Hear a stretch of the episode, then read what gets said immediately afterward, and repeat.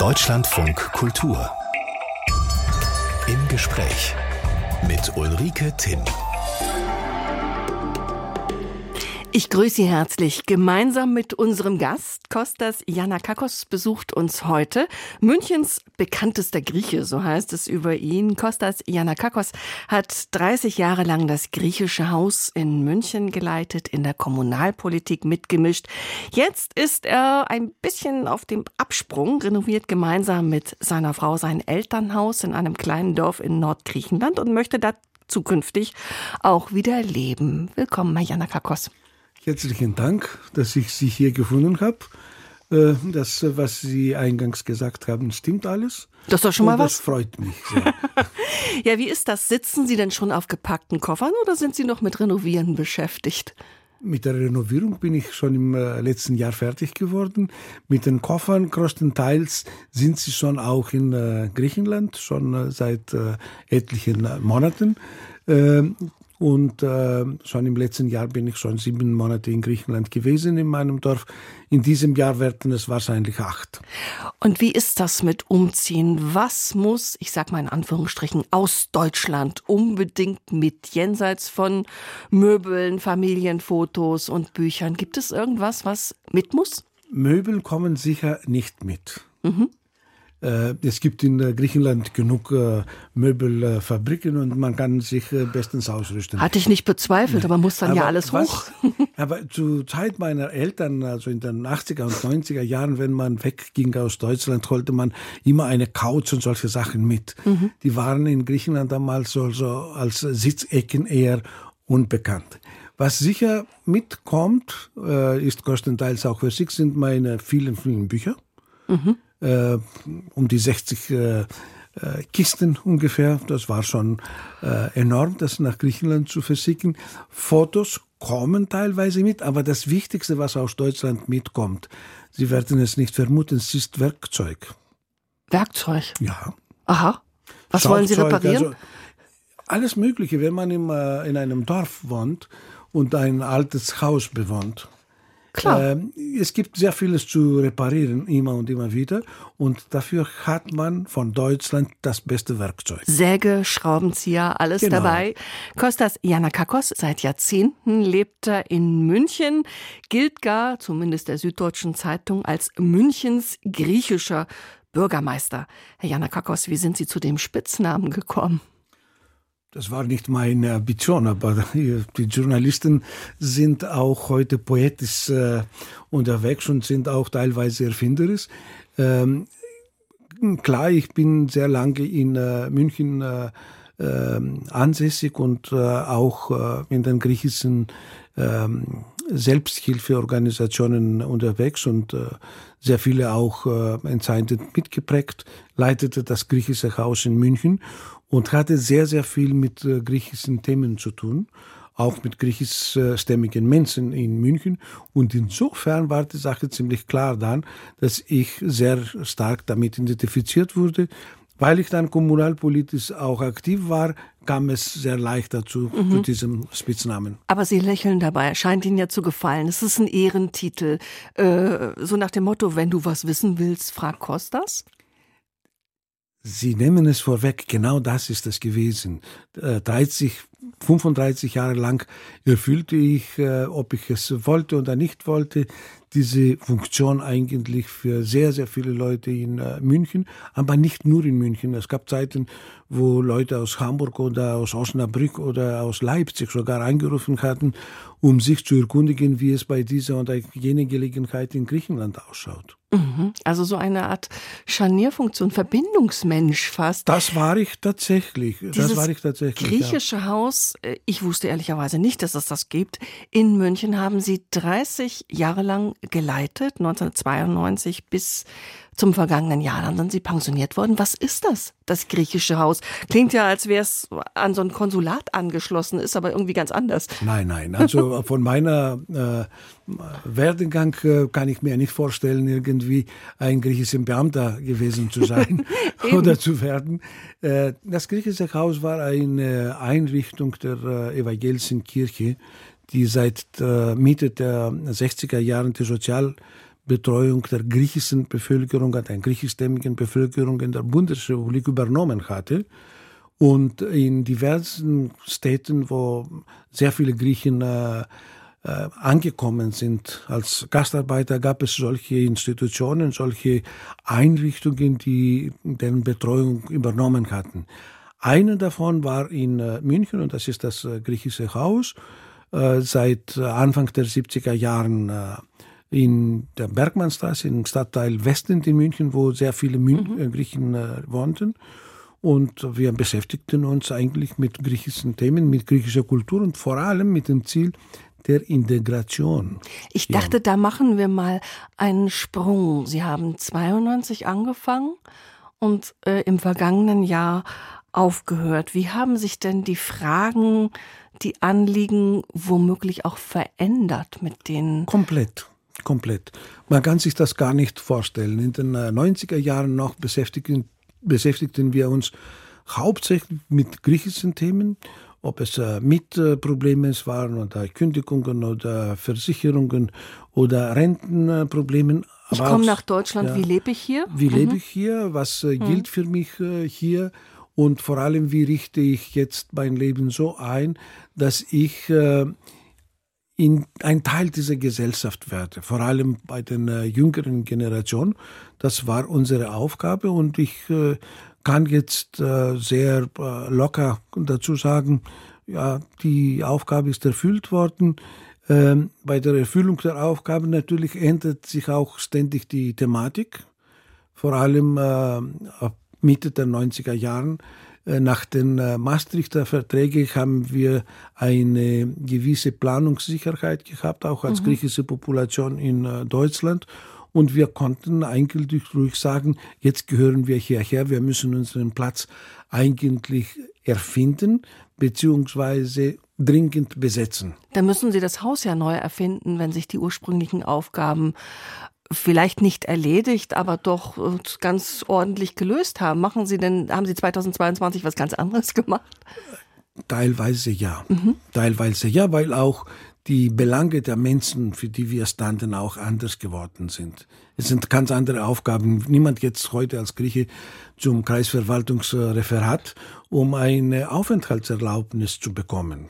Das ist passé. Mhm. Das war aber bis äh, Anfang der 90er Jahre eines der wichtigsten Themen, mit denen mhm. wir uns natürlich, beschäftigt klar, haben. Ja. Griechenland nicht in der EU. Jetzt spielten äh, natürlich Themen der Bildung, der kulturellen äh, ähm, Anbindung auch sowohl in Deutschland wie auch in Griechenland eine ganz große Rolle. Aber es gibt auch Feste, ne? Kulturaustausch, es, oh, oh, bayerisch-griechische ja, Feste, habe ich sehr gehört. Viele, sehr also, viele. In der Richtung äh, war das äh, Haus eigentlich einer der Hauptmotoren dafür mhm. in äh, München. Das, auch, das hat eigentlich auch Spaß gemacht, all diese Sachen, Menschen zusammenzubringen. Und äh, in den letzten Jahren jetzt, also ab etwa 2010, kamen auch andere Nationalitäten dazu. Wir hatten als äh, griechische Crew am Anfang enorme Erfahrung, wie man so etwas macht und äh, andere Nationalitäten dann äh, gesellten sich zu uns, Afrikaner, Äthiopier zum Beispiel, kann ich erwähnen, Kurden, Türken etc. Und wir haben ja eigentlich auch eine ganz bestimmte Rolle im Stadtteil gespielt. Mhm. In München leben so an die 30.000 Griechen inzwischen. Das gilt als die griechischste Stadt in Deutschland. Ich musste ein bisschen lächeln, denn sogar die Flaggen von Bayern und Griechenland korrespondieren ja farblich. Blau-Weiß bei beiden Ländern. Ist das Zufall? Wie kommt das? Das hat historische Gründe. Also nach der Gründung des äh, neuen griechischen Staates äh, hatten wir bald seit 1832 einen Monarchen und äh, der stammte ursprünglich aus äh, Bayern ähm, aus dem Hause Wittelsbach und damit natürlich gab es auch eine größere Verbindung zu Griechenland aus, von Bayern aus. Diese Geschichte jetzt mit den Fahnen und so weiter, das ist eine schöne Anekdote. Wir nehmen sie gerne mit. Aber sie hat keine höhere Bedeutung. Ich habe mir gestern Abend nochmal die dachte, das ist wirklich sogar das gleiche Blau im Grunde. Lustig. Na, unser Blau ist ein bisschen tiefer, also Königsblau. Das äh, Bayerische ist so eher helleres Himmelsblau. Ägäis ist auch ein anderes Blau als bayerischer Seen. Da haben Sie vollkommen recht. Ihre Frau ist Deutsche. Wo haben Sie sich kennengelernt, Herr Janakakos? Über eine schwedische Kommilitonin. Über eine Sie war befreundet mit meiner Kommilitonin aus äh, Göteborg und die Marina. Und äh, wir hatten so damit die Gelegenheit, ab und zu auch alleine zu sein. Die haben Sie dann genutzt, eine Familie gegründet, zwei Töchter. Sind die eigentlich zweisprachig groß geworden, so dass Ihre Frau mit den Kindern Deutsch sprach und Sie äh, konsequent Griechisch? Ja, bei meiner ersten Tochter ist es sogar besser gelungen. Sie ist äh, direkt zweisprachig. Mhm. Bei der jüngeren Tochter habe ich das äh, leider nicht so gut hingekriegt. Das ist auch meine Schuld gewesen, weil ich inzwischen sehr viel mit der Arbeit beschäftigt war. Aber sie versteht äh, und kann, sehr gut und kann sich auch in Griechenland äh, verständigen. Äh, insofern ist diese Aufgabe erfüllt. Äh, Zweisprachigkeit ist, glaube ich, ein Reichtum für uns hier. Das ist ja ein Schatz im Leben, nicht? Ja. Wenn Ihre Töchter mit zwei Sprachen perfekt. Vor allem, wenn man hm. äh, Griechisch gelernt hat, kann man äh, sofort äh, sämtliche Eselsbrücken zu anderen Sprachen und zu anderen Kontexten. Trotz der Schrift. Die Schrift, also mein Gott, also aus dieser, aus dieser Schrift äh, Darüber sprechen wir noch. ist alles ja später entstanden. Ja, genau. Darüber sprechen wir noch, aber lassen ja. Sie uns erstmal zurückgehen in das griechische Dorf, aus dem Sie stammen. 1956 geboren. Was war das für eine Kindheit? Es war eine sehr harte Kindheit. Es war eine Kindheit in Entbehrung und, äh, und Armut und zugleich eine Kindheit voller Gefühle. Ähm, ich brauche Ihnen nur zu erwähnen, dass ich mit sechs Jahren meine erste Übernachtung im Freien im Berg zwischen Ziegen und, Hirten, äh, und Schafen hatte. Was ist das für eine Landschaft, aus der Sie stammen? Das ist eine Gebirgslandschaft äh, eher in einem äh, Tal westlich äh, von äh, Trikala. Und das sind die einzige Pässe auch gewesen früher von Ost nach Westgriechenland oder mhm. umgekehrt. Und äh, das ist eine Landschaft mit sehr viel äh, Grün, sehr viele, äh, sehr viele Bäume, äh, Platanen, äh, Eichen, äh, Kastanien, alles, was man sich vorstellen kann. Und für die Schafe und Ziegen war der kleine draußen übernachtende Junge auch verantwortlich? Ja, natürlich. Mhm. Ich war ja faktisch der Hirte. Mhm. Ja. Also das ist eine große Verantwortung für ein kleines Kind. Wenn so eine Ziege verloren geht, das ist, gerade wenn man relativ arm lebt, das darf nicht passieren. Ja, das, äh, ja. das stimmt, aber es, äh, das war nicht meine Wahl dazu. Einfach mhm. mein äh, Onkel, mit dem ich zusammen auf dem Berg war, ist über Nacht abgehauen zu seiner Geliebte unten im Dorf. Und da blieb, ich blieb mir nichts anderes übrig. Ich war im Berg oben mit den Schafen und den Ziegen. Bis die erste Nacht äh, vorbei hat man dann keine Hemmungen mehr, ja. kann die zweite und die dritte und die ewige kommen. Also man bleibt dabei, man findet eine Möglichkeit äh, und äh, es ist eine wunderschöne Geschichte. Also mit äh, sechs, sieben, acht, den ganze, die ganze Nacht im Sommer äh, die Sterne zu gucken und vor allem die die äh, Persiden Anfang äh, August zu sehen, die wie die Sternschuppen kommen. Oh, das kann man sich ja das wünschen. Herrlich. Sie strahlen auch, wenn Sie davon erzählen und sagen zugleich, es war hart, es war entbehrungsreich. Ähm, ich habe irgendwo gelesen, Sie bemühten sich immer, der Erste auf dem Birnbaum zu sein und zwar nicht nur wegen des Kletterns, sondern um die Birnen zu essen. Ja, natürlich. Das, die Konkurrenz gab es da. Ja. ja. Kindheit in Glück und in Armut. Was heißt Armut konkret? Was? Ein einfaches Beispiel ist, ich, äh, ich, hab, ich habe zwei ältere Schwestern als ich, ja. Und äh, eine richtige Hose als Bub habe ich erst mit äh, sechs äh, angezogen, als ich äh, eingeschult wurde. Vorher habe ich die Kleider meiner Schwestern angehabt, mhm.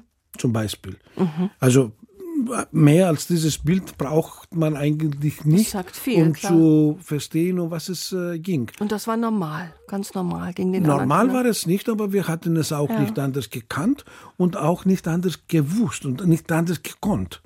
Sie waren schnell im Kopf, gut in der Schule und aus dem Jungen sollte was werden, sagt man so schön. Wenn so ein kleiner Junge aus einem Dorf in der griechischen Provinz, der mit sechs schon Ziegen hüten kann, den Bildungsauftrag der Familie mitkriegt, aus dem Jungen soll was werden. Was hat sich dann die Familie für sie vorgestellt? Was meinte das?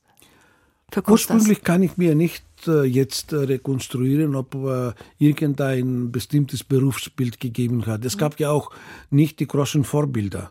Ähm, aber man hatte Zuversicht auch äh, und glaubte an die Zukunft, zumindest äh, äh, was äh, meinen Eltern angeht, weil sie nach Deutschland gekommen sind und sie mich alleine in Griechenland gelassen haben, damit ich die, das Abitur äh, äh, mache. Also das ist ein enormes Vertrauen. Und das dann, was daraus werden sollte, ursprünglich sollte ich Jura studieren. Ich habe einen Onkel gehabt und er galt für mich als Jurist äh, in gewisser Weise als Vorbild.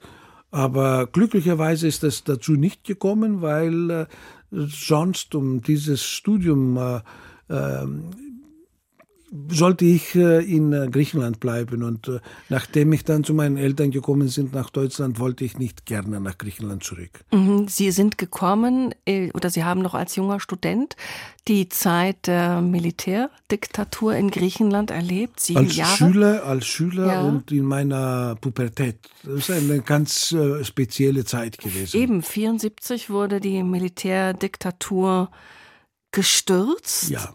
Der junge Ich habe Kostas das erlebt sogar in Athen, ja. In Athen, Ja, ja, ich war Waren Sie ein kleiner. Revoluzer? Nein, äh, sicher nicht. Äh, um diese Zeit war ich sehr ein verklemmter äh, Burse aus der Provinz gewesen. Und zum ersten Mal äh, befand ich mich äh, in einer Großstadt wie, wie Athen. Und äh, plötzlich nach zwei, drei Wochen äh, geht die Mobilmachung wegen äh, Zypern los und dann stürzt die Diktatur und äh, äh, ich erlebte als 18-Jähriger dann in, äh, in Athen, was das eigentlich bedeutet, wenn man frei ist, um sich zu äußern. Alle sämtliche Tabus, sämtliche Verbote äh, gingen den Bach herunter, wie man so schön sagt. Und ich hatte das, das Glück gehabt, äh, mittendrin dabei zu sein. Wenn Sie das als Glück erlebt haben, Sie sind quasi so als letzter Ihrer Kernfamilie nach Deutschland übergesiedelt. Es hätte ja auch die Möglichkeit gegeben zu sagen, jetzt ist endlich freiere Luft zu Hause, jetzt bauen wir, baue ich was Neues auf in Griechenland. Aber der Sog nach Deutschland war dann doch stärker. Auch erstens das, aber auch äh, diese Politisierung und diese Bewusstwertung von solchen äh, Angelegenheiten, die war noch nicht, die war nicht da. Also in der Provinz dürften wir eigentlich nie über Politik reden. Ich erinnere mich, ich habe einen kleinen Transistorradio von meinem Vater gesickt und ich hörte auf den Bergen es gab keine anderen Empfangsmöglichkeiten als Radio Tirana. Und Radio Tirana damals war ein kommunistischer Sender. Ich hatte keine Ahnung, um was es ging. Ja, und da kamen die Eltern und sagten, du, äh, hör auf damit, das ist äh, eher verboten, so etwas zu hören. Es gab diese Politisierung nicht. Insofern war das, was ich dann erlebte, ähm, ein, nicht ein bewusstes Mitgehen, aber ein bewusstes Wahrnehmen der ganzen Situation, der ganzen Bilder, der ganzen äh, Gestik und der ganzen Problematik und äh, der Parolen, die da waren. Das äh, macht natürlich, äh, das bedeutet ein enormer Schub nach vorne. Ich würde sagen, ein Sprung nach vorne. Äh, Herr Janakakos, gibt es eigentlich jemanden, der Konstantinus zu Ihnen sagt? Ja, in Deutschland sehr viele, und zwar meine Parteigenossinnen in der Münchner SPD, die eigentlich mich nicht am, am, am nahesten kennen. Ansonsten, alle nennen mich Kostas, vor allem die Griechen, viel, viel mehr. Also sonst nur die Mama, wenn sie sauer ist. Sauer. Also ich äh, gehe davon aus, hatte sie eigentlich nicht den Grund, auf mich sauer zu sein. Aber äh, äh, die sagt dann zu mir Konstantis. Ach so. Ja. Den, also den ganzen Namen spricht man eigentlich fast nie, hat man nur im Pass seltenst. und auf der Homepage, da steht er auch, das habe ich gesehen, da habe ich drauf geguckt. Und die Startseite ist in griechischen Buchstaben, dann ist es bunt gemixt, glücklicherweise für mich, dann konnte man konnte ich auch was verstehen. Die griechischen Schriftzeichen, die sehen äh, sehr schön aus, aber ich habe da eine krasse Bildungslücke. Wie ist das, wann haben Sie die lateinischen Schriftzeichen gelernt? Von Anfang an. Lernt man die in der Schule kann, in Griechenland kann gleich mit? Schon, nicht, äh, nicht jetzt im, im, im Schulfach, als Schulfach, äh, aber schon nach äh, 68, äh, als meine Mutter nach Deutschland kam, schickte sie uns immer wieder Briefe und die Adresse, die musste man mit äh, lateinischen äh, Buchstaben schreiben. Mhm. Damit man's ankommt. Und äh, zwangsweise musste ich das eigentlich auch noch mitlernen. Das sind zum einen diese Buchstaben, die eine eigene Schönheit haben. Es gibt auch zwei Sprachen, Altgriechisch und Neugriechisch. Sind die eigentlich enger verwandt als andere Sprachen? Also wenn man hierzulande plötzlich mit mittelhochdeutschen Gedichten aufwartete, so Walter von der Vogelweide im Original, das könnte sehr mühsam werden. Ist die Verwandtschaft im Griechischen enger? Also auf alle Fälle würde ich nie von zwei Sprachen sprechen, mhm. zwischen Neu- und Altgriechisch. Es ist eine Sprache, die seit 3000 Jahren nie aufgehört hat, gesprochen zu werden und nie aufgehört hat, äh, Schriftstum, also Literatur auch zu erzeugen. Insofern, äh, der Abstand kann als äh, Kriterium genommen werden, aber ich hatte nie dieses Gefühl gehabt, dass es um zwei Sprachen ging. Aber Sprache verändert sich ja auch, wenn Sie sagen, immens, die, die, immens, immens. Der, der Fluss ist 3000 Jahre lang irgendwie organisch fortgesetzt, dann könnten Sie sich ja noch mit Homer unterhalten. Nein. Genau das, das beruhigt ist, mich tief. Das ist, das ist genau das, das ist auch genau das Interessante. Diese Sprache hat 3000 Jahre Geschichte hinter sich. Homer, ja, ich äh, verstehe sehr vieles. Mhm. Äh, aber die Veränderungen sind äh, sehr groß. Äh, erst wenn man äh, Altgriechisch auch gelernt hat, dann, mhm. dann versteht man das ohne weiteres. Ich hatte das Glück gehabt, auch im äh, Gymnasium, also ein klassisches Gymnasium zu besuchen und äh, kann heute auch nicht exakt, aber äh, und auch nicht mit dem ästhetischen äh, Genuss eines homerischen Lesers, aber verstehen kann ich schon vieles. Aber es ist ja trotzdem erstaunlich, nicht? Wenn man in Deutschland auf das Mittelhochdeutsch zurückgeht. Es ist, nein, es ist keine andere Sprache, aber es ist äußerst mühsam. Und alle englischen äh, Lehrer, äh, Schüler fluchen, wenn sie Shakespeare im Original lesen müssen. Und das Griechische geht ja noch viel das länger noch zurück. tiefer und noch und noch weiter. War in der Antike Lingua Franca, also der antike Ja. Hellenismus, war gemessen am damaligen Radius absolut global. Äh, Steine These, sind wir dagegen heute ein bisschen kleinkariert? Kleinkariert kann ich nicht sagen. Also diese Lücken äh, sind von anderen Kontexten, von anderen Inhalten, von anderen Sprachen gefüllt worden. Und äh, wir haben eigentlich eine sehr schöne Zeit heute in unserer Kommunikation und Verständigung. Äh, es sind ganz andere Mittel da, als äh, unbedingt jetzt eine griechische Sprache so zu favorisieren. Sie haben dann in Deutschland studiert, und zwar Germanistik. Äh, Sind zwar seit 50 Jahren hier, aber so perfekt sprechen dann doch wenige Deutsch. Literatur und Nein, ich Altgriechisch ich denk- und Kommunikation. Ich denke, ich denke, ich bin sichtbar oder hörbar über mein äh, Sprechen, dass ich äh, nicht äh, äh, gebürtiger oder deutschsprachiger äh, bin von Anfang an. Aber ich gehe davon aus, was Sie sagen, dass ich ein sehr eher außergewöhnliches Vokabular benutze. Auf jeden Fall. Ja, das kommt tatsächlich auch daher, dass äh, Deutsch dann meine Lieblingssprache geworden ist. Das ist die Sprache, ich sage nicht von Goethe, aber von Brecht. Von Brecht, da, wirkt dann die linke Sozialisation durch. Der alte Goethe muss es dann doch nicht sein. Sie schreiben ja auch Texte, Gedichte. Teilweise haben Sie mit Ihrer Frau zusammen veröffentlicht. Die ist Grafikerin, hat die Gestaltung gemacht. Man findet auch auf Ihrer Homepage äh, Texte Deutsch wie Griechisch, auch literarische Texte. Äh, wonach geht es? In welcher Sprache Sie schreiben? Ist das eine Bauchentscheidung oder äh, ganz bewusst? Das ist situationsbedingt. Äh, In der Regel schreibe ich Griechisch, weil äh, in Deutschland Griechisch die Sprache ist, die mir fällt im Alltag. Insofern mhm. dann geht es äh, bei mir auch um die Erhaltung meiner Ursprache. Ist das ein inneres Heimweh, das was ist, nie weggeht? Das ist ein Heimweh. Wobei äh, Heimweh ohne Schmerz. Mhm. Und das ist das äh, Wunderbare dabei.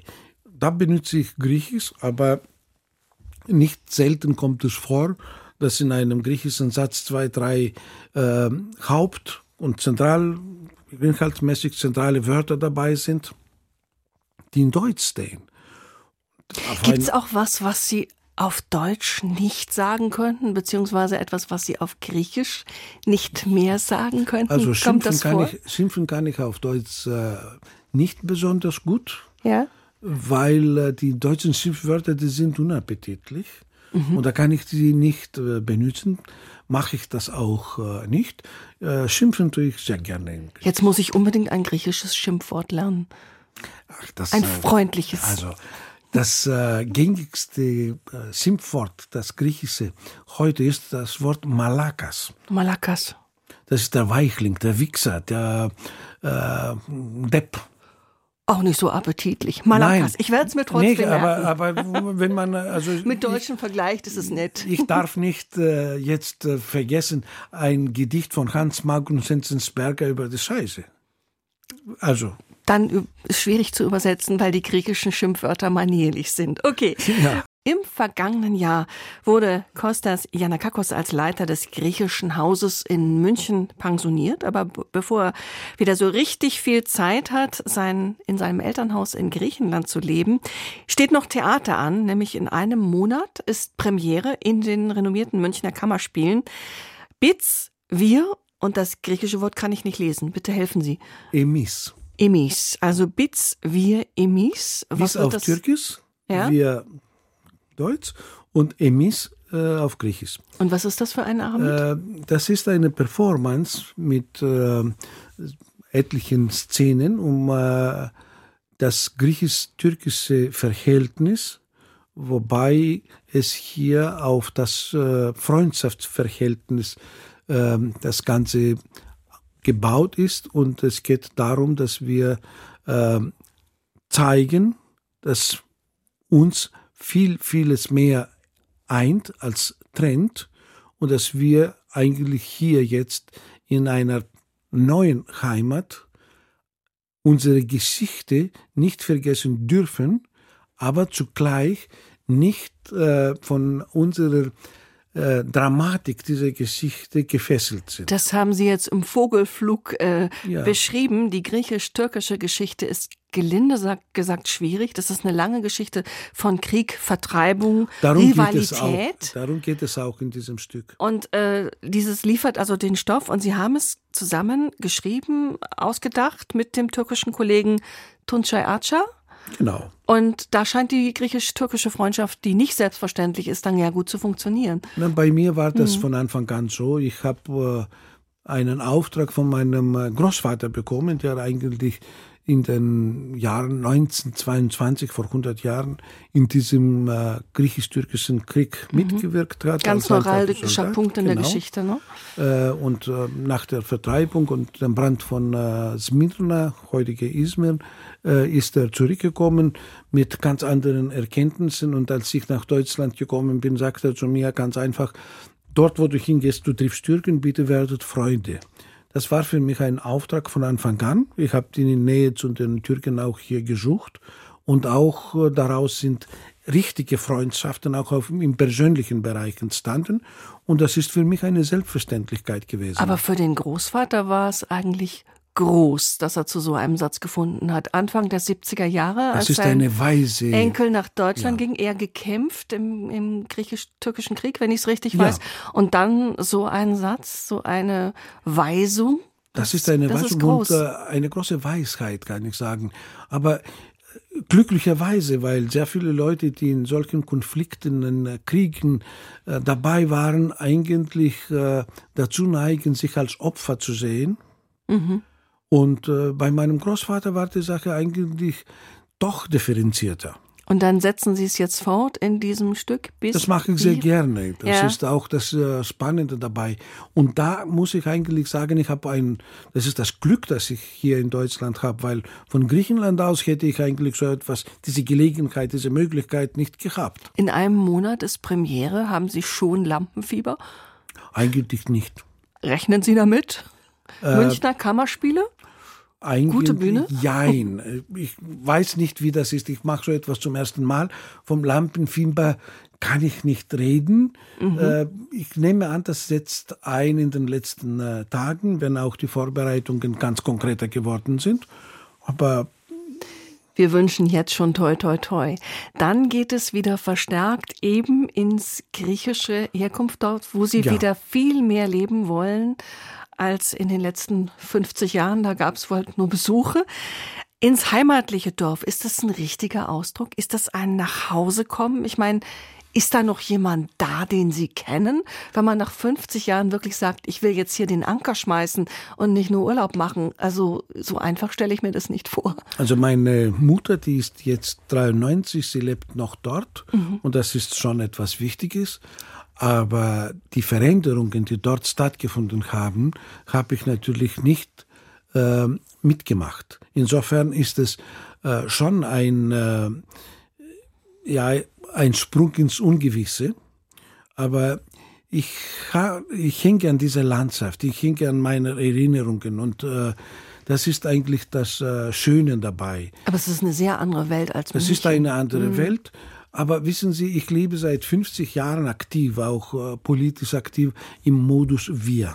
in diesem griechischen Haus, in Im der Münchner griechischen Haus, in der SPD, Münchner Integrationspolitik. Ja. Ähm, und dieser, dieser Modus Wir, äh, da habe ich hab das Gefühl, ich habe meine Pflichten erfüllt dabei. Und jetzt kommt Odysseus heim. Da will ich ein bisschen auch meine Ruhe haben. Und im April die Nachtigallen und die Amseln hören im äh, Tal. Das ist wunderbar. Ziegen gibt's noch? Es gibt leider nicht so viele, wie ich mir wünschte. Vielleicht bringen Sie ein paar mit. Da muss ich allerdings dann eigentlich äh, nicht äh, nach Deutschland kommen. Kostas Janakakis freut sich auf ein Leben, was wieder mehr in einem abgeschiedenen Dorf sein wird. Aber ich glaube, es brauchen, bleiben noch Koffer in München, oder? München ist äh, auch äh, Teil von mir. Das ist auch Heimat.